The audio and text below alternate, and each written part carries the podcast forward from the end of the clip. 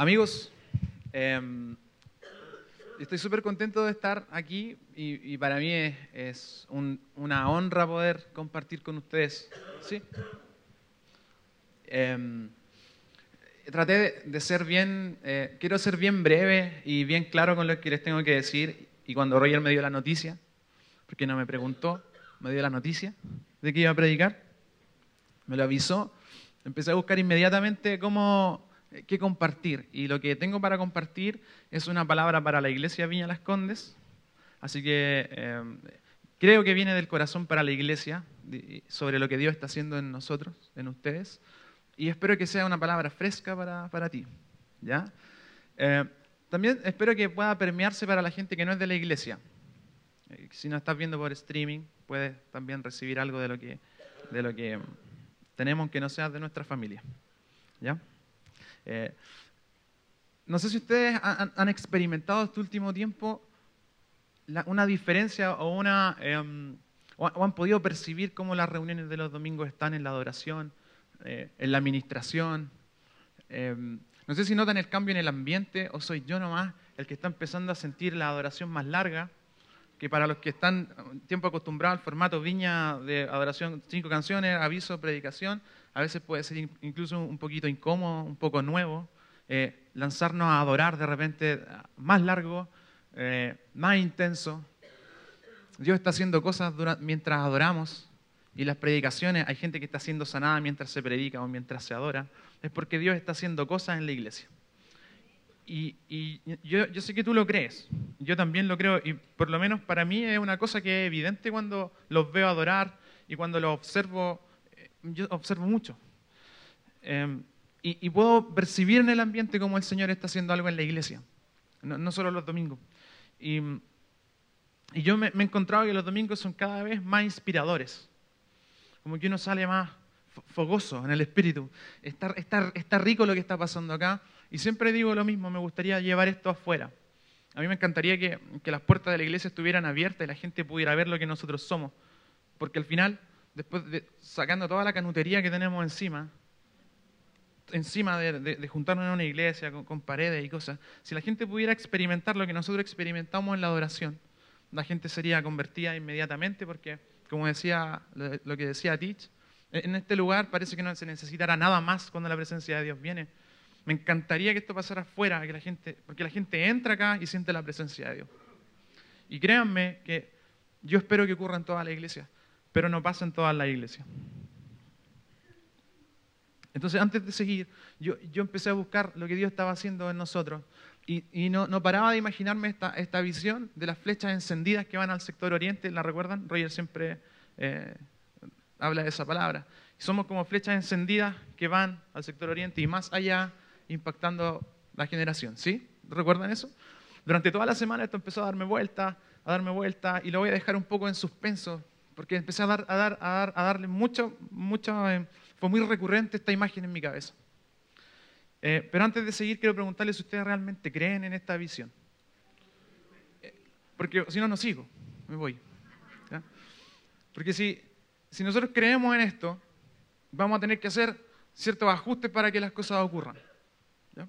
Las cosas no ocurren solas por sí, por sí solas, solas por sí solas. Las visiones, las inspiraciones, tienen que traer por, consecuencia una respuesta de nuestro quehacer. Y de eso les quiero hablar hoy. Quiero que lean conmigo eh, Santiago 2, 18. Pueden leer su contexto después. Vamos a partir del 18. Yo la voy a leer desde la, desde la versión de la Biblia Palabra de Dios para Todos, PDT. ¿ya? Voy a leerlo, voy a leerlo completo, ¿ya? Para que, para que presten atención. ¿Lo tienen todos? Espectacular. Dice así, el 18 en adelante. Pero alguien puede decir, unos tienen fe, otros hacen buenas obras. Mi respuesta es que tú no puedes demostrarme que tienes fe si no haces nada. En cambio, yo te demuestro mi fe con las buenas obras que hago. ¿Crees que hay un solo Dios? Qué bueno. Pero los demonios también creen que hay un solo Dios y tiemblan de miedo. 20 dice así, no seas tonto. La fe sin hechos no sirve para nada. ¿Sabes por qué? Nuestro antepasado Abraham consiguió la aprobación de Dios por medio de sus hechos, cuando ofreció a su hijo Isaac en el altar. Ahora puedes ver que la fe de Abraham iba de la mano con sus hechos. Su fe se perfeccionó con el bien que hizo. Es así como se cumplió lo que dice la Escritura. Abraham creyó a Dios, quien tomó en cuenta la fe de Abraham, como si hubiera realizado algo muy bueno y Dios lo aprobó. Por esta razón Abraham fue llamado amigo de Dios. Como puedes ver, Dios aprueba a un hombre, no solamente por la fe que tiene y por sus creencias, sino por lo que hace. Otro ejemplo es Raab, la prostituta. Fue aprobada por Dios por lo que hizo cuando recibió a los mensajeros de Dios en su casa y luego los ayudó a escapar. 26. De manera que así como un cuerpo que no tiene espíritu está muerto, así también una fe que no tiene hechos está muerta. E-, es un poco intenso. ¿eh? Incluso cuando, cuando leemos que Dios aprueba a las personas por lo que hacen, estamos acostumbrados a escuchar que somos aprobados por Dios gratis. Pero parece que no es tan así. ¿eh? Parece que lo, que lo que pasa es que si somos amados gratuitamente, perdonados, hay gracia para nosotros, pero parece que hay algo más.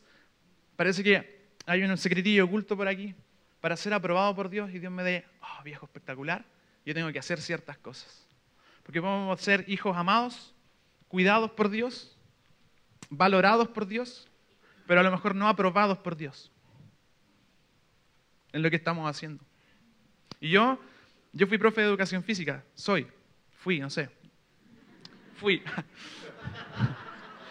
Ahora no, no me le nota, pero en algún momento sí, lo fui, lo fui. Sí, sí. Eh, y,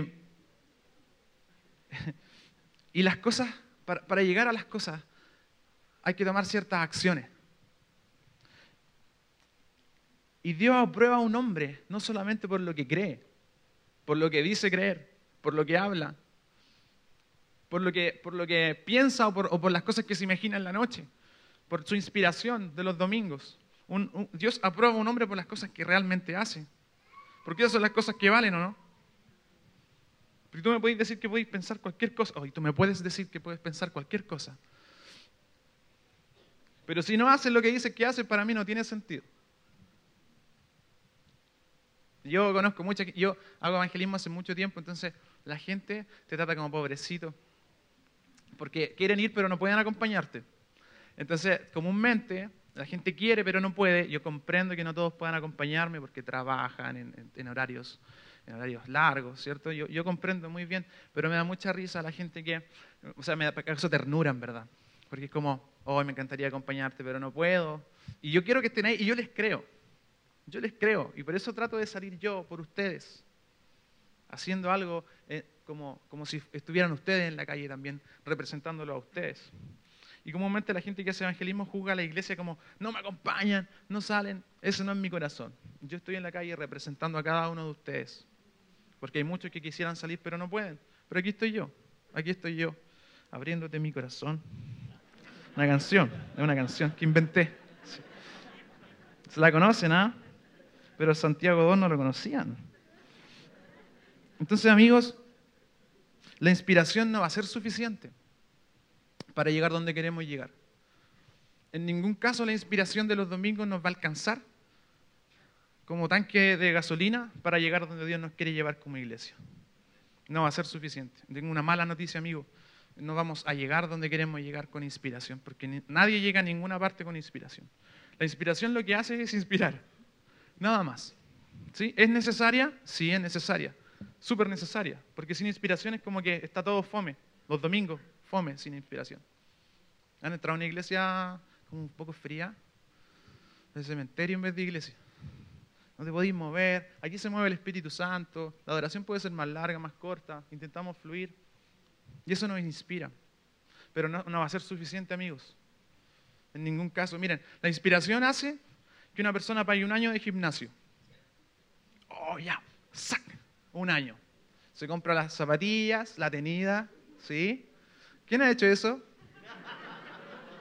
O sea, aparte de, las, de la X cantidad de dinero que tú inviertes en gimnasio, hay otro monto que hay que desembolsar, la zapatilla, la botellita de agua, ¿sí? Y, y, y todo lo que conlleva ir al gimnasio, la toalla chica, ¿cierto? Microfibra, para ti que eres de bien sensible. Yo ocupo la misma polera más cuando voy al gimnasio. Sí que voy al gimnasio. No, sí voy. Después le voy a contar esas historias. La inspiración hace que tú te quieras casar. Y digo, wow, es tiempo. Son siete años pololeando, es tiempo. Son 20 años pololeando, creo que es tiempo. La inspiración hace que uno quiera casarse con alguien, ¿no? Que, wow, una vida juntos. Uno ve el proyecto terminado cuando está inspirado. Cuando uno está aquí y piensa, somos flechas encendidas, uno ve una cosa como un avivamiento medio extraño y dice, yo quiero. Y vemos el producto terminado y salimos el lunes, ¡uh! Y así el gimnasio, y así cuando tú entras, entras a la universidad. Amigo, entrar a la universidad no tiene mucho brillo. El brillo es cuando uno termina la carrera, ¿no? Y la gente sueña con la, en la universidad, pero en realidad nadie sueña entrar a la universidad. Es fácil entrar a la universidad. Lo difícil es terminar, no? Es fácil querer casarse, lo difícil es llegar juntos hasta que el Señor vuelva. ¿O no? Eso es lo difícil. Entonces, los que están casados saben, la inspiración a veces se va. Se va por las circunstancias de la vida, no estamos inspirados todos los días. El que va al gimnasio sabe, hay días que ya no voy a ir al gimnasio. No voy a, hoy no voy a amar a mi esposa tanto. Decisiones. Me voy a comer el último pedacito que dejo ahí de torta. La inspiración hace que tú te inscribas en alfa, mi experiencia con Dios, porque Dios está haciendo algo y vamos. Pero adivina qué hace que las cosas ocurran, terminar las cosas. Entonces, ¿por qué les digo esto? Porque nosotros queremos ser una, iglesia que son como flechas encendidas. Yo quiero que pienses 10 segundos qué significa ser una iglesia, qué significa ser flechas encendidas. Porque las cosas que pasan en, el, espíritu hay que aterrizarlas y llevarlas a cosas concretas para que podamos hacer esas cosas concretas y, que se note. ¿Se entiende, no? ¿Me entendieron? Yo pienso en mi imaginario, en mi, abstracto espiritual, cosas. Un avivamiento, un llamado para tu vida, para tu familia, un ministerio que está ahí como uno no lo puede dibujar a veces, pero lo siente. Hay que hacer el ejercicio constante, siempre, de decir qué significa esto, cómo lo aterrizo a las decisiones que tomo todos los días para poder llegar a donde quiero llegar. Entonces, si tú crees en la visión de la iglesia, que vamos a hacer una iglesia que va a impactar este sector y más allá y va a ser algo exportable, hay algo que tú tienes que hacer para aterrizar esto. Porque la fe, la creencia sin obras, no funciona. Entonces yo, yo fui profesor, como les dije, de educación física. Y me, he comunicado mucho y también fui músico. Sí, fui baterista mucho tiempo. Preparé un solo de batería, ¿puedo? ¿Te cachas? Oh, Sí, preparé un solo. ¿Lo vamos a dejar para otra ocasión? ¿Sí? ¿Ahora? Luis, ¿me puedes dejar aquí la batería? No está bien. Y amigos, nos fuimos. La dedicación, amigos, hace que lo que tengo como inspiración en la cabeza se haga, se haga presente en el futuro, se materialice. La dedicación a las cosas, darle tiempo, darle horas y horas y repeticiones constantes de gestos técnicos, tácticos, estoy hablando como profesor ya les voy a hablar sobre un concepto teórico sobre el entrenamiento y va a tener mucho sentido para lo que Dios quiere hacer con esta iglesia. Les voy a hablar de los macrociclos. Hay una en una temporada, ¿sabes lo que es una temporada? De la NFL, de la NBA, del fútbol chileno, amateur, ¿no? Una temporada. Primer partido hasta el último partido para salir campeón, ¿sí?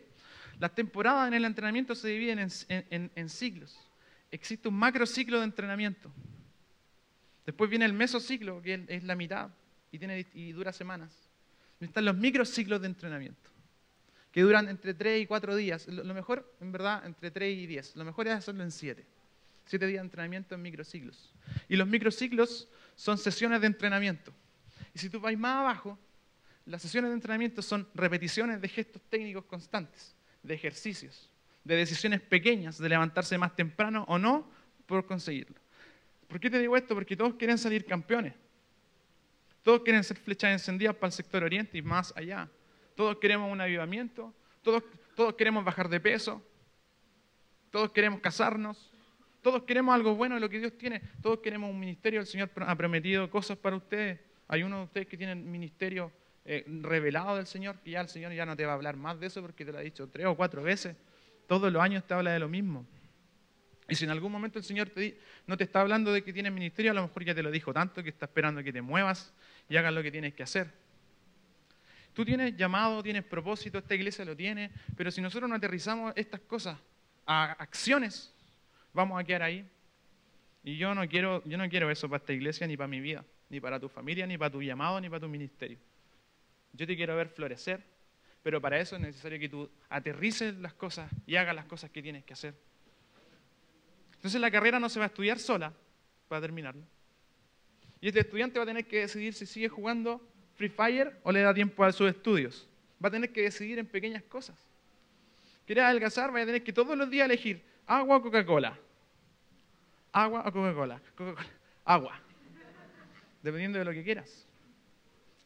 Entonces, las cosas gigantes se construyen con pequeñas decisiones. Levantarte más temprano a orar o no. Con tu familia. Ayunar o no ayunar. Buscar a Dios o no. Ser responsable o no con lo que Dios te está llamando a hacer. Si no, no vamos a llegar a ninguna parte. Y no quiero tirar eso como una profecía. No vamos a llegar a ninguna parte. Vamos a llegar si es que hacemos lo que tenemos que hacer. Entonces los enfermos en la calle no se sanan solo. Con la sombra a veces. Me pasa. No, no. A veces. Pero no, no, no es así, no es tan así. Las cosas hay que hacerlas. Hay que, hay que hacer lo que hay que hacer para que ocurra. La novia, amigo, la novia no va a llegar cuando tú salgas del departamento, va a estar la novia con un, con un ramo esperándote, y con tu trabajo y tu casa. Hoy, oraste tanto que aquí estoy. Papá me envió. Viene con un cujen, sé que te gusta el cujen, ahí está. No es así. ¿Cómo se construye a casarse? Invítala a un café, un microciclos. Todas las cosas son microciclos. El primer cafecito, ah, un guiño. Todas las cosas se construyen así. Es un principio universal. Las cosas se construyen con pequeñas decisiones todos los días. Todo. Piénsalo en todas, las, cosas. También se destruyen así los matrimonios. Con malas decisiones todos los días. Se pierde el llamado con malas decisiones todos los días. Se pierde la santidad, la pasión por Dios. Se pierde con malas decisiones todos los días. También es al revés. Si tú quieres salvar tu matrimonio, si está en riesgo ahora el Señor lo puede restaurar cuando tú te pongas las pilas. ¿Tú quieres sanar a los enfermos? Ven conmigo, bebé, a la calle y vamos a ver. Ya tú sabes. Que en la calle se escucha mucho reggaetón, no sé. Entonces el matrimonio se puede construir o destruir con pequeñas decisiones. Hay las pequeñas grandes cosas que nos llevan a triunfar. ¿Se acuerdan de eso? Entonces, amigos, la obediencia no se imagina ni se inspira, la obediencia se hace. Entonces, para mí, ¿qué son las flechas encendidas? Las flechas encendidas son personas que hacen cosas. Yo no me imagino a Roger tirando flechas. ¡Ah! La pobre abuelita de la Pumanque, atravesada por una flecha. ¿No es algo que no queremos ver? Las flechas son personas que hacen cosas, porque todo tiene que ver con personas que hacen cosas. Tú eres una persona y tienes que hacer ciertas cosas que el Señor te llamó a hacer. Y tengo otra palabra que la voy a decir después para alguien en específico. O sea, no sé si no tengo nombres, pero la tengo reservada. Voy a terminar, ya finalizando. Usted, yo a veces para inspirarme también veo películas.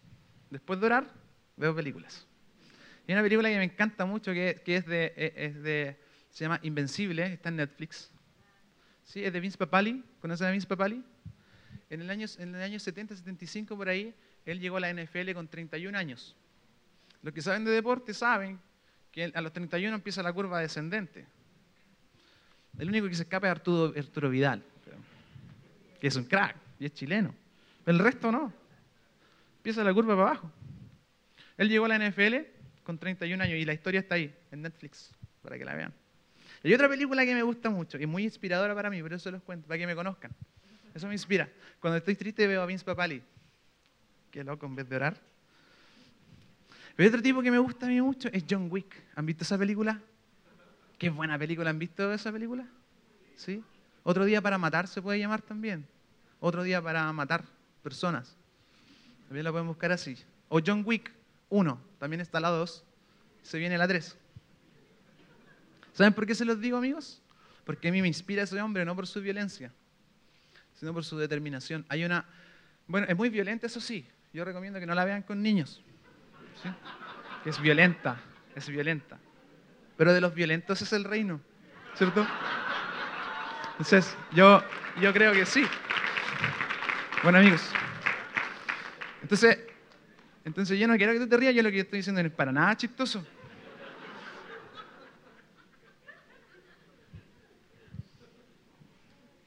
Siempre me da rabia que la gente se ríe. Yo que estoy hablando en serio, la gente se ríe. Me pasaban las disertaciones. Mira, amigos, John Wick, un asesino espectacular. Espectacular. Les voy a decir una frase que yo es lo que sueño. Miren la tontera que les voy a contar. Yo sueño que Dios diga esto de mí cuando hago mis cosas. Ojalá me salga bien. No lo voy a decir en inglés porque no lo van a entender. ¿ya? Dice así, en un, no le voy a tirar un spoiler, le voy a tirar un poquito de, de, la unción de John Wick. Dice así, un tipo que está en problemas con John Wick, el padre de ese tipo le dice esto, hablando de John. John es un hombre enfocado, concentrado y pura voluntad. Él va a ir por ti y tú no vas a hacer nada porque no puedes hacer nada. Un día lo vi matar a tres hombres con un lápiz. Y ahí sigue. Yo sueño que Dios diga eso de mí en el propósito que Él puso para mi vida. Franco es enfocado, concentrado y es pura voluntad. Y le dice a Satanás, lo llama y le dice, oye, Satanás, Franco es enfocado, concentrado y pura voluntad. Él va a ir por ti y tú no vas a poder hacer nada, porque no puedes hacer nada. Y yo pienso, yo pienso que tú también, y la iglesia también. Necesitamos, más que soñar, enfocarnos en los sueños que hay para tu familia, en los sueños que hay para tu ministerio, para terminar tu carrera en la universidad, para casarte, si quieres tener polola, si quieres tener pololo, microciclos, recuérdalo. Y yo quiero hoy orar para que el Señor se lleve toda opresión que nos impida, como una batalla espiritual, que nos impida llegar hacia lo que Dios soñó con nosotros, hacia lo que Dios desea de nosotros. Porque Dios tiene propósitos contigo y, muchos de los propósitos no se han cumplido por tu eh, distracción. Si queremos como iglesia llegar más allá, Vamos a tener que concentrarnos en eso. Y eso es, amigos, no, no, tengo nada más que decir, pero ahora quiero orar. Ah, hay una palabra para alguien aquí. Eh, tal vez esto es motivante, pero para alguno de que está aquí, esto no es tan motivante porque siente, no, yo ya pasé por eso, yo estoy como herido. No, no puedo caminar, no puedo ir más allá. Vi una persona que, que, tenía, que tenía ese pensamiento, no quiero que levanten la mano ni nada, porque es como que esto no puede entrar a tu corazón como motivación. No, yo ya me cansé de caminar. Cuando yo me fracturé mi rodilla, hace un par de años atrás, dándome las de John Wick, eh, un médico me dijo, va a tener que estar en silla de ruedas un mes. Yo le hice caso porque él sabe. Me quedé en silla de ruedas un mes. Imagínense, mi, esposa es flaquita, chiquitita, llevándome una, carga tremenda para ella. Eh, y de repente voy a un amigo kinesiólogo me dice, ¿qué hacía en silla de ruedas, loco? O sea, el médico me dijo que no podía apoyar la rodilla por dos semanas. Me dijo, viejo, estás atrofiando tus músculos. El descanso tiene que ser activo. El reposo no es fisiológico. Tú necesitas, sin cargar tu rodilla, seguir haciendo esfuerzo para cuando puedas apoyarte, no tener que, eh, no tengas los músculos atrofiados. Entonces me puso maquinitas, y me empezaba a hacer, y yo que no podía caminar, porque el médico me dijo que no podía caminar, me empezaba a hacer equilibrio y yo sentía que me empezaba a fortalecer de nuevo y me di cuenta que podía caminar sin, sin provocar impacto. ¿A qué voy? Si estás herido, el Señor puede sanarte activamente. El Señor no te queda en una silla de ruedas. Cuando yo estaba así, yo sentía, oh, ¿cuándo voy a volver a jugar? Cuando estaba en silla de ruedas. ¿Cuándo voy a poder volver a jugar a la pelota? Nunca más. Mira, estoy aquí, en una silla. ¿Cachai? Pero cuando mi amigo me dice, viejo, el descanso no es así. La recuperación no es así. Ven, ven a mi consulta. Yo te voy a, Yo te voy a hacer que te fortalezcas mientras te sanas.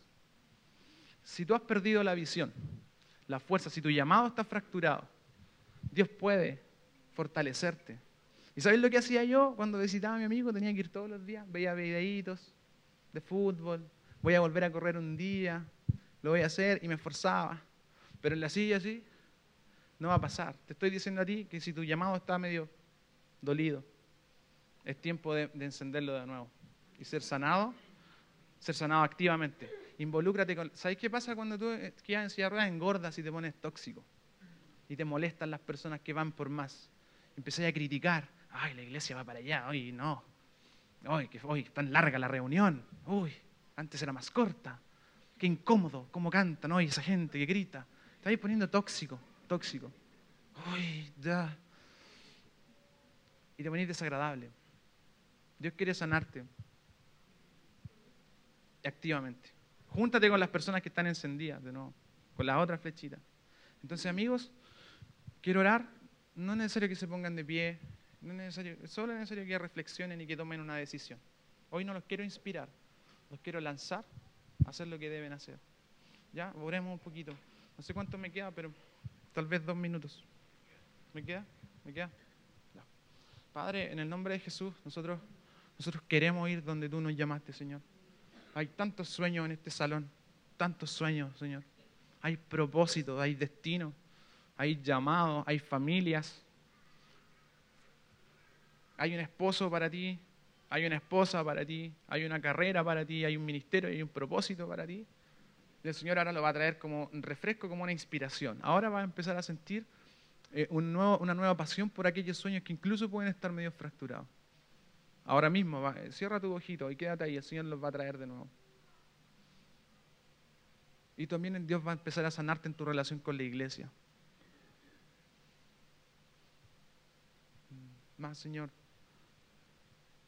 Más, Señor. Yo le ordeno ahora en el nombre de Jesús a todo espíritu de inacción que se vaya de ti. Ahora. Ahora. Se va. Las distracciones también. Que te mantienen atado a la rutina de siempre y en una silla de ruedas, sin poder llegar hacia los propósitos que Dios tiene. El Señor viene como un fuego encendiendo tu corazón, como agua también en tiempos de sequía. Ven, Señor. Señor, declaro que mis hermanos van a empezar a vivir microciclos de decisiones personales todos los días. Y te van a dar cuenta y van a empezar a decidir Pequeñas cosas te van a llevar al propósito que Dios tiene para ti, como iglesia y personalmente. Esfuérzate, sé valiente porque el Señor tiene planes con nosotros. Señor, trae más de tu presencia y sopla sobre los sueños rotos, sobre las rodillas fracturadas, sobre lo tóxico que a veces nos ponemos y volvamos a soñar y a caminar hacia lo que tú trazaste para nuestra vida. Quien quiera eso de verdad y, siente eso, ponte de pie. Eh, no hay nada raro en ponerte de pie, solo levántate y el Señor te va a dar una porción más de lo que tiene para ti. Sin miedo. Tomémonos unos cinco minutos más.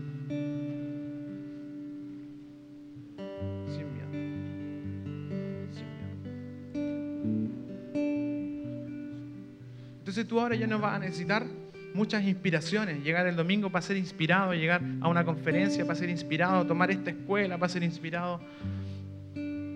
Vas a recordar lo que Dios te dice todos los días y vas a tomar decisiones para eso. Ven, Señor. Extiendan sus manitos así, los que están. Bien. Y ahora van a recibir poder para hacer las cosas que están destinados a hacer. En el nombre de Jesús, Señor, sobre cada uno de los que está con sus manos levantadas ahora, las herramientas necesarias para cumplir el llamado con el que fuiste, al que fuiste llamado, que suena extraño. Las herramientas para hacer esas cosas que sueñas y que Dios cuando te formó las pensó. Hay cosas que hacías cuando niño que dejaste de hacer por miedo al rechazo. Algunas cosas que dejaste de hacer por miedo a ser pobre. Hay cosas que dejaste de lado por, por, por las lucas. El Señor las trae de vuelta y te dice, no es tarde para empezar a caminar según lo que yo diseñé para ti.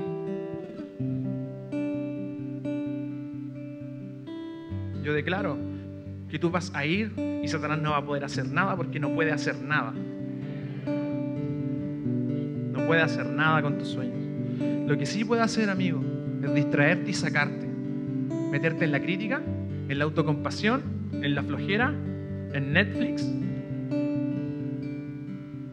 Hoy recibes poder para reprender a Satanás de tu vida, de la vida de tus hijos y de la vida de tu, de tu familia. Recibe ahora en el nombre de Jesús poder para decidir. Más Señor, más Señor, más Señor.